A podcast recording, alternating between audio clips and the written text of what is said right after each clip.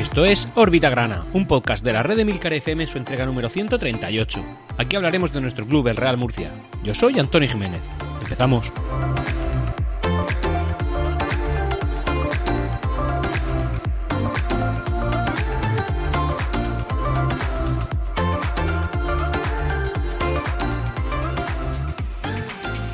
No sé tú, pero yo tengo poca costumbre de empezar las temporadas tan bien.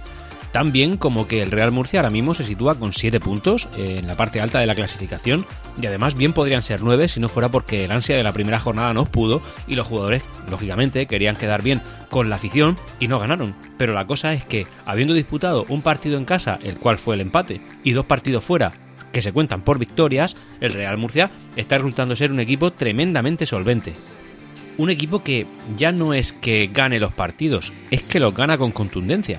Eh, este partido, el último, el que hemos disputado ante la Real Sociedad B, el filial del, del equipo Churi Ordín, eh, bueno, que además, por cierto, habían más o menos entre 50 y 100 desplazados, una cosa escandalosa, me parece tremendo ese desplazamiento, ese, no sé, uno de los desplazamientos más difíciles que se pueden tener en la península ibérica, y, oye, que se ha desplazado no, no, un pequeño número de personas, sino una cosa tremendamente respetable, y esto es, pues, sinceramente, loor a esta afición, loor a esta afición, gloria. Es tremendo, esto me sorprende. Pese a que el número de abonados no está llegando a los 11.000, de hecho, las últimas cifras se cuantifican en 10.200 y pico, sí que es verdad que en temas de desplazamiento somos los reyes. Así que mm, la fidelidad de los que estamos, creo que no queda, no que, en fin, creo que no, que no hay ningún tipo de forma en la que se pueda poner entredicho. Volviendo al tema del partido, como digo, bueno, pues el Real Murcia em, pues lleva 7 puntos, lleva 7 puntos. No estamos acostumbrados a esto, vamos a disfrutarlo y realmente es que estoy grabando este Orbitagrana el sábado, justo, justo después de la, de la emisión del partido, pese a que hoy que lo escuchas el lunes. Y claro, mi estado de ánimo es, pues, no eufórico, pero la verdad es que muy contento, muy contento, porque en este momento, según la tabla clasificatoria, somos los líderes. También es verdad que somos de los pocos que hemos disputado tres partidos. Dicho eso, señores, con, esta, con este holgorio y con esta algarabía, pues empezamos. En esta ocasión me vais a permitir que empecemos con pequeños anuncios parroquiales, y es que tenemos un nuevo podcast en la red de Milcar FM. Se trata de La Taberna del Beagle, que es un podcast en el que la doctora en biología Carmela García y un trabajador social, Pedro Sánchez, se sientan a charlar sobre sus inquietudes vitales a través de las ciencias biológicas y las sociales. Esta taberna virtual te permitirá recorrer con ellos mares de conocimiento, curiosidades y actualidad a través de fenómenos naturales y sociales, abordado de forma rigurosa y amena. Puedes encontrar la taberna del Beagle en cualquier app donde escuches podcast y en emilcar.fm barra la taberna.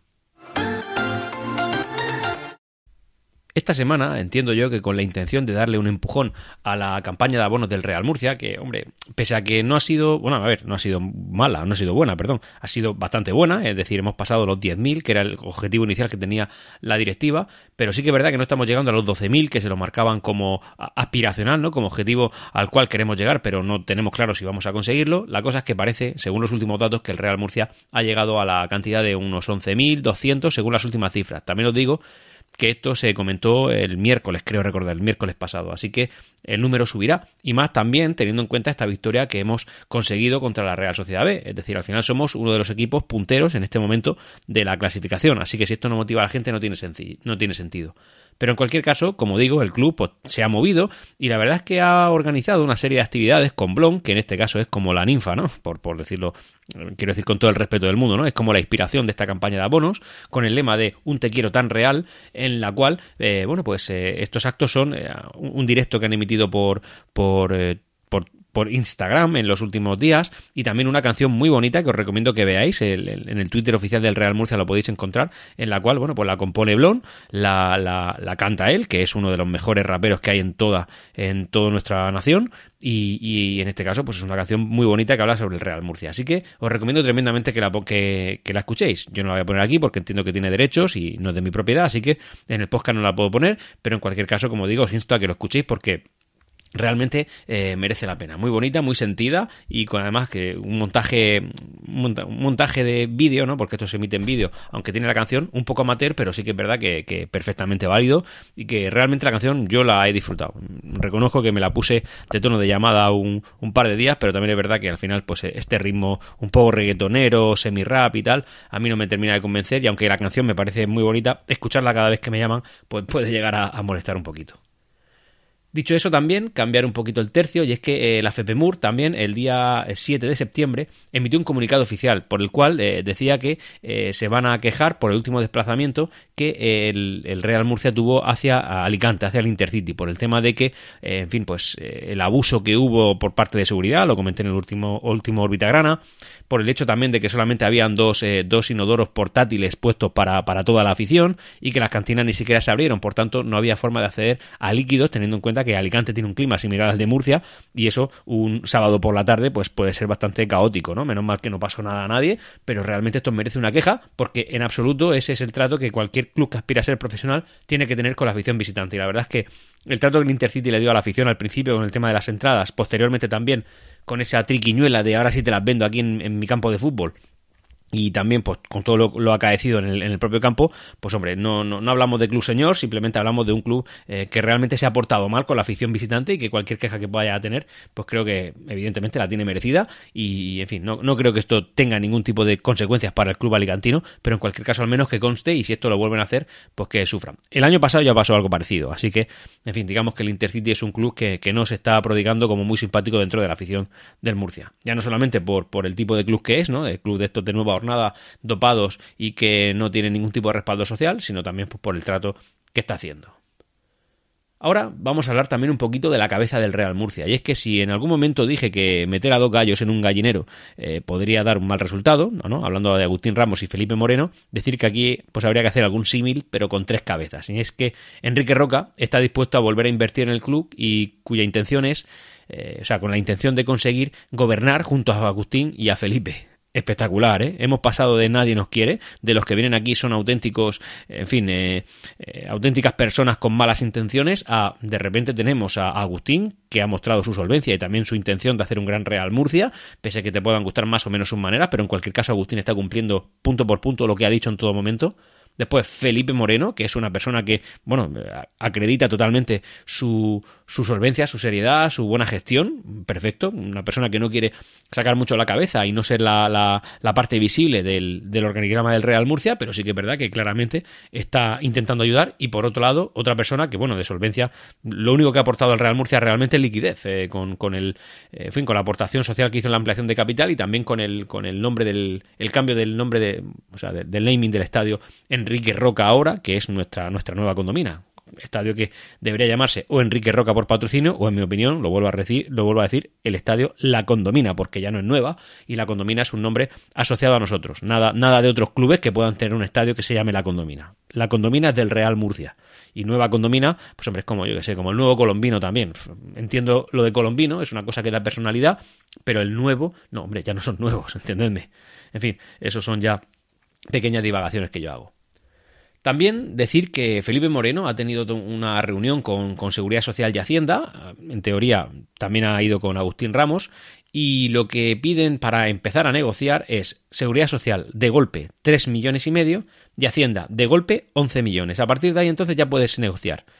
Claro, yo me pregunto qué deuda tenemos con estas administraciones públicas, porque si me estás hablando que la Seguridad Social pide 3,5 y Hacienda pide 11, cuando creo que eso es lo que le debemos a cada uno de los organismos públicos y después ya hablaremos, ¿eso qué quiere decir? Si te pago eso, no hay nada de qué hablar, no hay absolutamente nada de qué hablar, simplemente quítame la deuda, yo ya sigo pagando mi, corriente y olvídate de mí. En fin, ya está. Me parece que, al final por las administraciones públicas siempre al principio te pegan el susto. También es verdad que posiblemente el Real Murcia haya incumplido en algún momento los plazos, pero también es verdad que que, en fin, que empiezan así de golpe, empiezan muy a lo saco, cuando ellos saben que tiene dos opciones, es que o lo aceptas o no cobras, y, el Real Murcia ha demostrado claramente que está siendo solvente, que está pagando sus deudas y que por supuesto tiene intención de hacerlo. Asfixiar algo así, pues no tiene sentido, y en eso convendréis, convendréis conmigo. También comentaros que la federación, pese a la que, bueno, tras las quejas que recibió por el tema de los, de los eh, horarios y también los cambios de horarios, el cual uno de ellos os lo comentaré al final del podcast, eh, bueno, pues se comprometieron a que este miércoles o jueves de la semana pasada iban a lanzar todos los horarios de todos los partidos hasta la jornada número 19, es decir, toda la primera vuelta, y han cumplido, lo han puesto. Así que ya tenemos todos los horarios. El Real Murcia eh, compite en la mayoría de las ocasiones en sábado, cosa que a mí me va muy bien para grabar Orbita Grana, honestamente, porque cuando es domingo, pese a que me gustan más los domingos, bueno, pues si es domingo y sobre todo si es domingo por la noche, a mí me fastidia para la publicación del podcast. Así que, oye, esto no me va, no me va mal del todo, así que nada, bueno, en fin, pese a que vaya un poco a contracorriente, me va bien. Así que, bueno, en este caso, la federación ha cumplido. También comentaros un caso curioso, que la verdad es que quería traerlo aquí, y es que, eh, bueno, pues Albertico, eh, en Twitter es Albertico-CG, ha presentado un documental que realmente es su trabajo fin de máster, en el cual pues explica eh, todo lo acontecido en el año 2018 con el Real Murcia, es decir, el tema de Raúl Moro, Mauricio, Los Galvez, la Parmu, el Hazlo Tuyo, ¿no? la ampliación de capital y todo eso. Os lo recomiendo tremendamente, es muy fácil, buscáis arroba albertico con K guion bajo CG en Twitter y ahí el hombre lo, ha colgado, así que de aquí mi más sincera enhorabuena porque, porque oye, bien podría tratarse de un documental de Netflix y yo espero que, con ese trabajo fin de máster saque una, la calificación que se merece, que tiene que ser prácticamente la excelencia. Un saludico, un saludo, Albertico, y muchas gracias por tu, por tu trabajo y tu esfuerzo.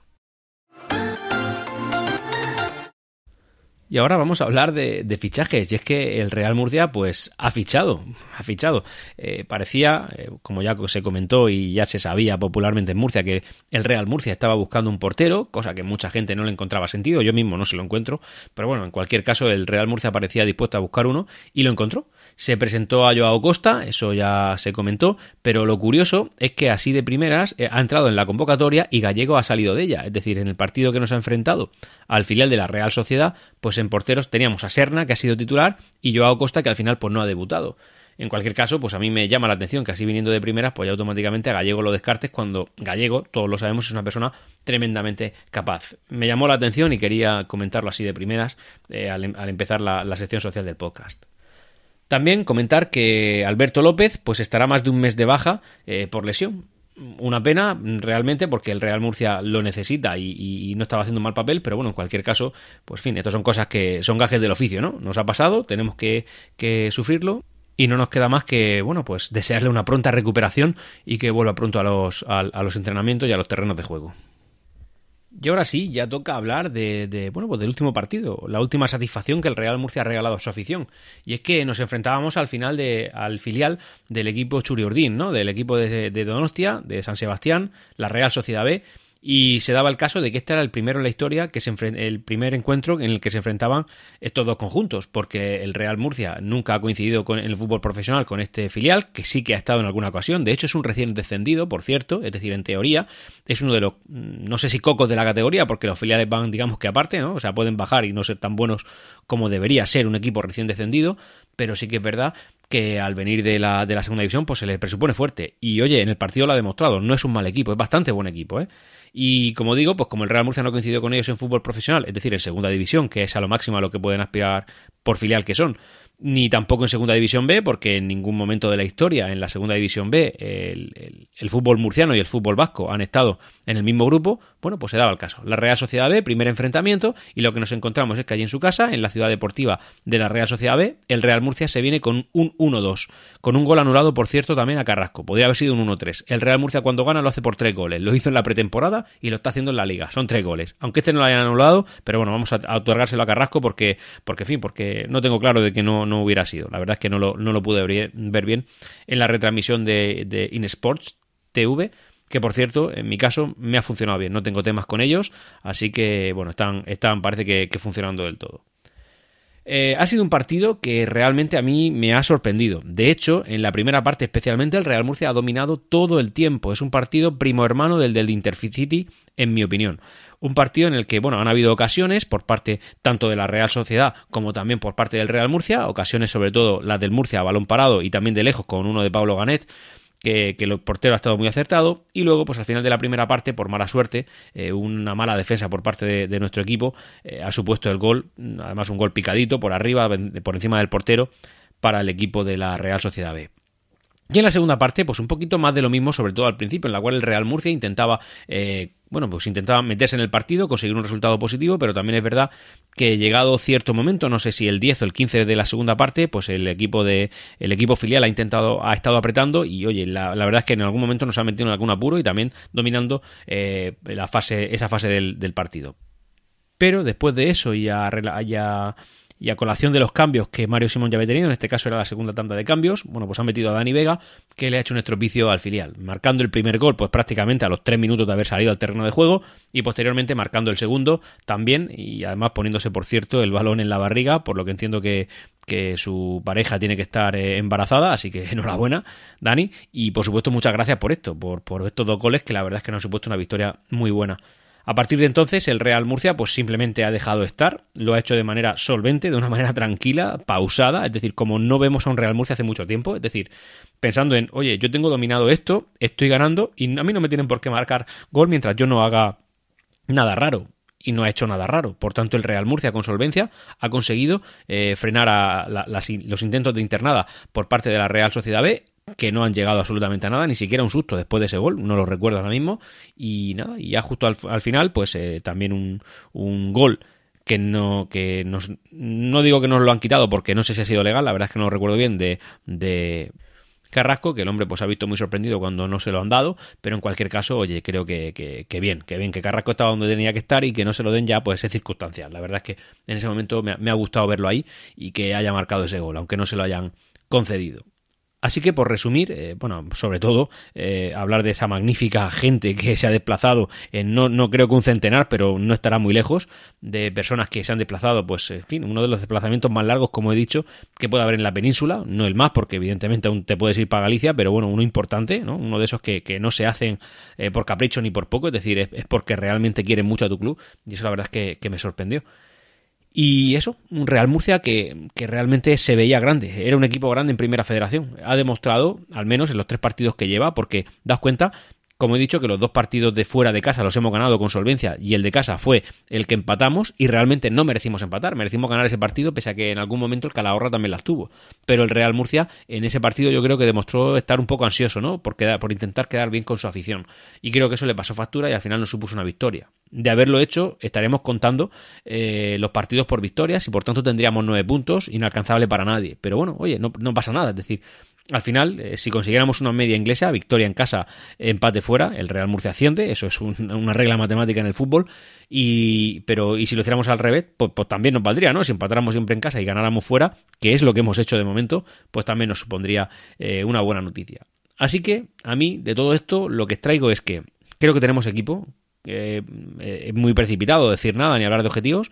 Eso quiere decir, lo que quiero decir con que tenemos equipo es que tengo claro que no vamos a luchar por la parte baja de la clasificación. Eso sí que lo tengo claro. No sé si entraremos en playoff, no sé si tendremos un objetivo más ambicioso. A ver, objetivo lo tenemos, pero no sé si acabará ahí. No pienso decepcionarme si el Real Murcia no se clasificara para playoff, pero honestamente tengo claro que no lo vamos a pasar mal para mantenernos.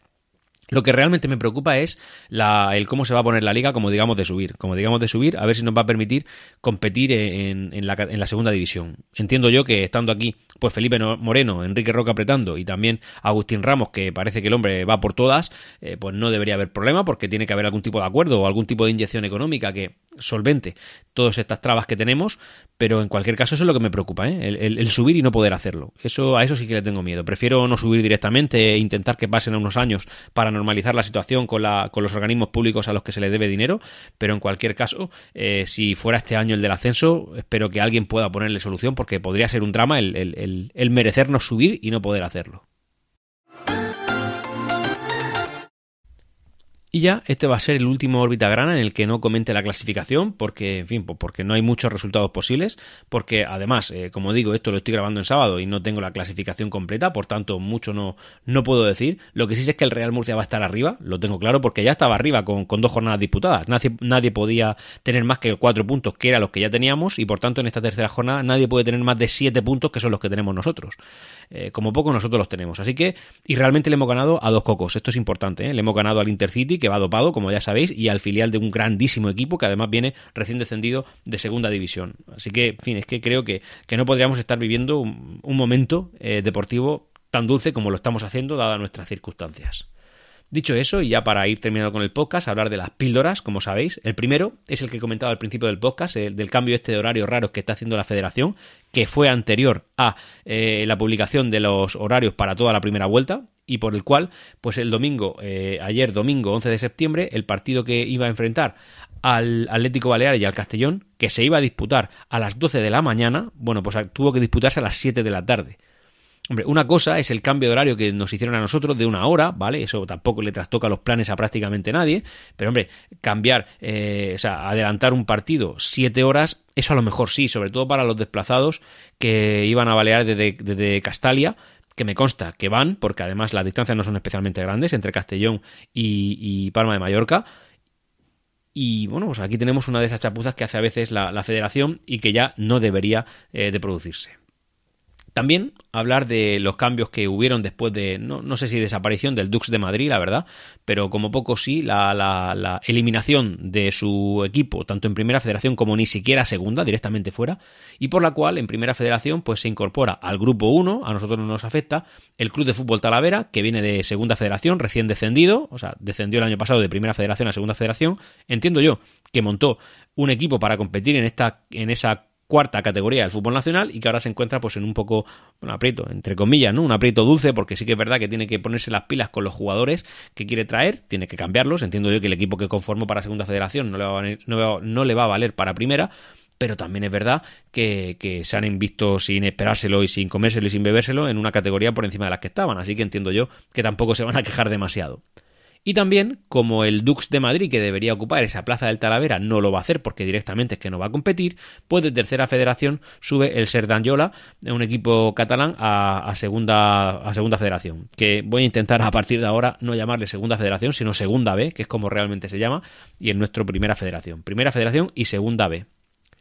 Y ya, pues para ir terminando, hablar un poquito de la experiencia con Inesport, que la he tenido, y es eh, la siguiente. Esta tercera jornada ha funcionado bien. No he tenido pegas, no he tenido problemas. El partido se ha visto relativamente bien, teniendo en cuenta el campo de fútbol en el que se hacía, que pese a, ser un filial, eh, el, campo de fútbol era muy bueno, la verdad, tiene su grada grande y después no tenía gradas ni en los fondos ni en la lateral, sino que simplemente en tribuna. Pero en cualquier caso, bueno, pues en un equipo tan grande como la Real Sociedad eh, está bastante bien. Pero entiendo yo que montar ahí la logística para retransmitir el partido es más complejo que en un estadio mm, real, en un estadio grande, y en cualquier caso, eh, pues ha sido aceptable, ha funcionado bien.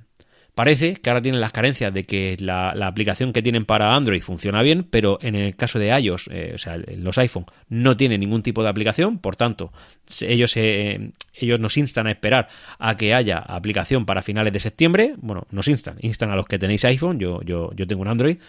Y ya está, porque esperéis a septiembre que tendréis aplicación. Y también que las funciones tanto de AirPlay como Chromecast, que son el homólogo en, en, iOS y en Android, para poder emitir lo que tienes en el móvil en la pantalla de tu televisión, pues se lanzarán para eh, esta semana en la que se está publicando este podcast, según comunican ellos. Así que eh, por ahora no se puede, pero se va a poder, pues ya entiendo que para la jornada esta que va, que va a empezar. Así que, eh, como digo, al final parece que la aplicación y, y la página web se han puesto en marcha y lo están haciendo bien.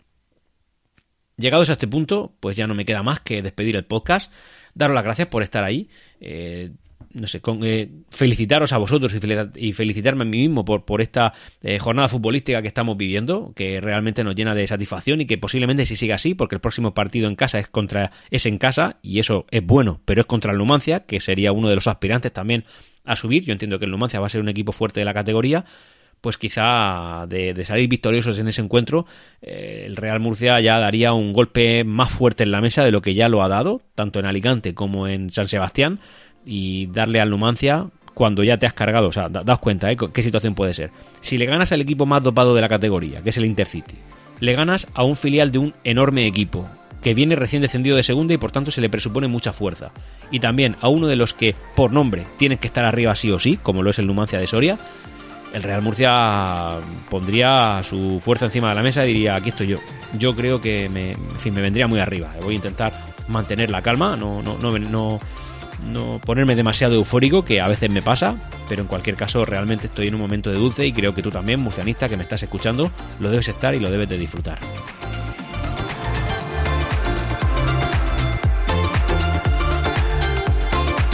Y hasta aquí Órbita Grana. Puedes ponerte en contacto conmigo a través de Twitter en arroba Grana y también en Discord en emilcar.fm barra Discord. Hasta pronto.